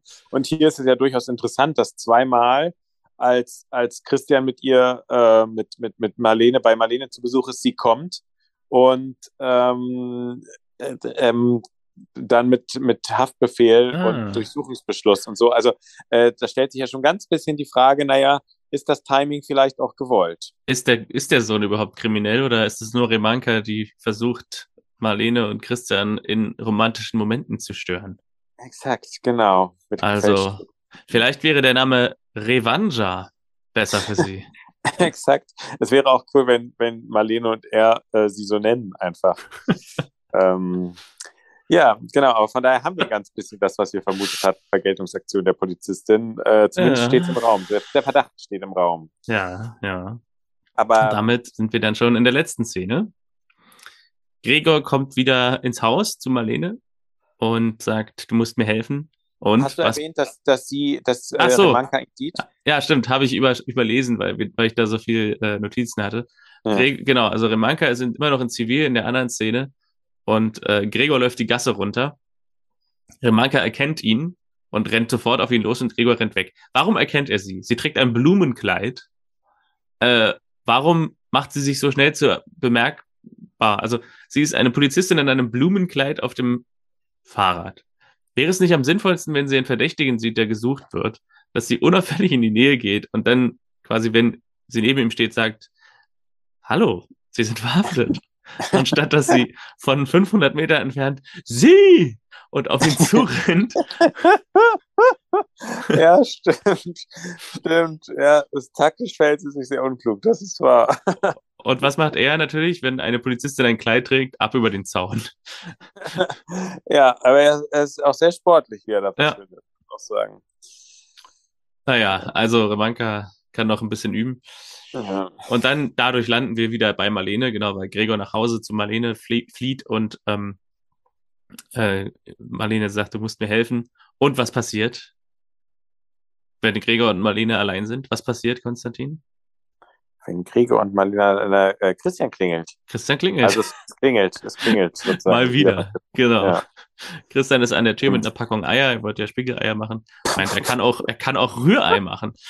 Ähm, und Marlene zögert so ein bisschen, man sieht, dass sie nicht genau weiß, ob sie ihn reinbitten soll oder nicht. Aber dann sagt sie, gut, dass sie da sind. Und als Christian reinkommt um die Ecke, ist Gregor schon wieder mit einem Fuß aus dem Fenster, aber wird aufgehalten von den beiden. Und Christian ist wieder sehr hellseherisch, als er sagt, ohne dass ein anderer irgendwas gesagt hat, du musst eine Entziehungskur machen. ja. Äh, stimmt, er, er, er, ja, er weiß oh. einiges. Ja.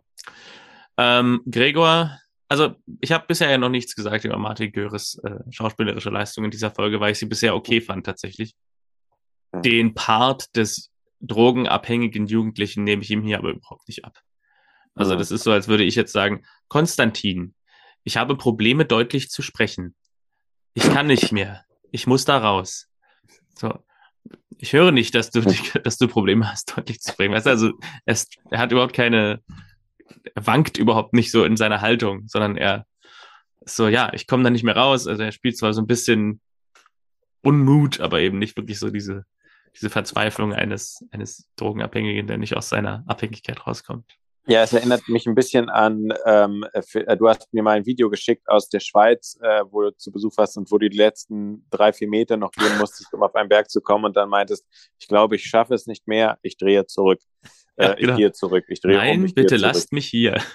genau, lasst mich zurück. Ähm, das, das, das hat einen etwas, etwas ähnlichen Touch. genau, ähm, stimmt. Ähm, ja, und Marlene fragt, also ist, unterm Strich ist es wohl so, Gregor hat immer noch seine Drogenprobleme. Ob er jetzt die Tankstelle überfallen oder nicht, wird in der Folge jetzt gar nicht aufgeklärt. Aber Marlene fragt Christian, ob er ihm irgendwie einen Klinikplatz besorgen kann für Entzug. Ähm, Christian meint, ja, er kennt schon ein paar Leute, aber Gregor wird halt polizeilich gesucht. Gregor sagt, er hat die Tankstelle nicht überfallen, er will nur loskommen von dem Zeug. Ähm, und Christian sagt, er hilft ihm. Schnitt auf Remanka in Uniform jetzt mittlerweile, die bei Marlene klingelt und klopft. Marlene öffnet. Remanka sagt, es gibt begründeten Verdacht, dass ihr Sohn sich hier auffällt. Es gibt einen Durchsuchungsbeschluss. Beschluss, und äh, bevor die Polizei wirklich viel durchsuchen kann, flieht Gregor schon durch die Seitentür, wird eingeholt und festgenommen und mit einem, mit einer Einstellung auf Marlene und Christians Gesicht, die beide der Polizei nachschauen, die Gregor abführt, sehen wir den Abspann.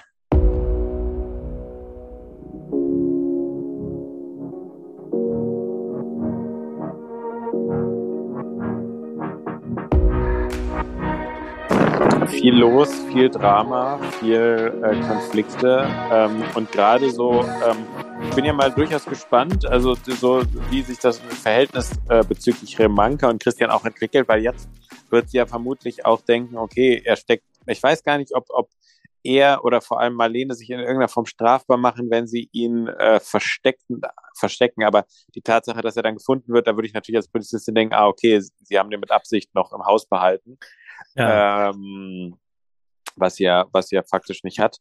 Ähm, aber wie ich ja schon eingangs meinte, ich, ich fand, es waren äh, schöne, schöne Szenen dabei, es waren auch Dialogmotive dabei, die, die, äh, die, die mir gefallen haben und diese Frage, wie es jetzt weitergeht, ähm, bleibt schon irgendwie bei mir jetzt, also da ist schon eine gewisse Spannung da. Von daher hat mir diese Folge, also war es ja, glaube ich, mit der letzten noch nicht ganz einverstanden, hat mir diese jetzt gut gefallen. Ja, mir hat die auch gut gefallen. Ähm, generell kann man sagen, dass viel, viele interessante Motive hier vorkommen. Äh, viele, viele Sachen, die in den ersten drei Folgen ein bisschen abziehbildartig wirkten, waren, wirkten hier im Vergleich dazu sehr real. Ja, es, es, es wurde für mich jetzt nicht das riesengroße Ganze aus vielen der Einzelteile, aber die Einzelteile haben für mich eigentlich immer alle recht gut funktioniert.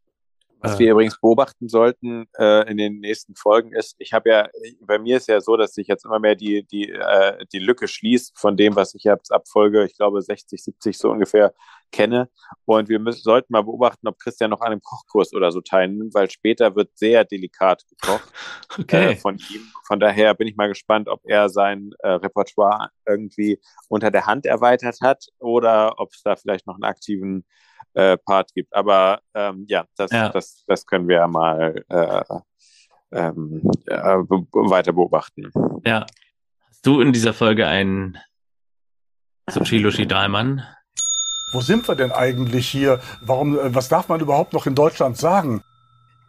Naja, es gibt, äh, also äh, wenn, dann wäre es der, äh, äh, der, der Klaus, der halt sagt, äh, der halt sozusagen äh, aus, aus vollkommen egozentrischen Motiven äh, seinen Vater belügt und dann sagt, da du, ich garantiere dir, davon hätten wir was, äh, mhm. äh, wir hätten uns das irgendwie geteilt. Zumal, was ich lustig finde, ist der Satz, ihr Traumtänzer, habt ihr schon mal daran gedacht, dass er dann auch hier Steuern zahlt? Also was ja irgendwie äh, wirklich, also als ob das jetzt so wahnsinnig viel bringen würde, äh, dass er da irgendwie ähm, äh, der, äh, der Region da irgendeine Gewerbschaftssteuer oder was weiß ich, was dann für eine Steuer käme, mhm. irgendwie zahlen müsste. Der Satz war irgendwie auch nochmal so ein bisschen äh, irgendwie auch so ein schwacher, schwacher Satz, aber es ist nichts, was, was mir so ins Auge gesprungen ist. Hast du einen? Mir ist auch nicht wirklich was ins Auge gesprungen. Ich müsste mir jetzt einen lange und breit irgendwie herleiten. Klaus ist, denke ich, ein guter Dahlmann. ähm. Ich weil ich jetzt nicht auch einfach Klaus nehmen will, nicht einfach sagen will, ich stimme dir zu, ähm, würde, jetzt muss ich mal kurz scrollen, weil ich hatte eben einen und habe ihn wieder weggescrollt. Ich würde Nina nehmen. Ich verstehe den, den Satz oder ich verstehe die Haltung, aus der der Satz fällt. Dennoch würde ich jede Person, die im realen Leben mir diesen Satz sagen würde, wahrscheinlich erstmal irgendwie mit einem Augen öffnen, wie heißt es, mit einem Stirnrunzen begegnen. Und das ist der Satz, wenn es mir mal so schlecht geht, dann hoffe ich, dass ich noch genug Kraft habe, um mir die Pulsadern aufzuschneiden. Ist nicht wirklich ein dummer Satz, aber es ist ein Satz, den ich schon sehr krass finde, wenn man, also den kann man nicht mal so in der Familie äußern, aber zu dem Chef, den zu sagen, mhm.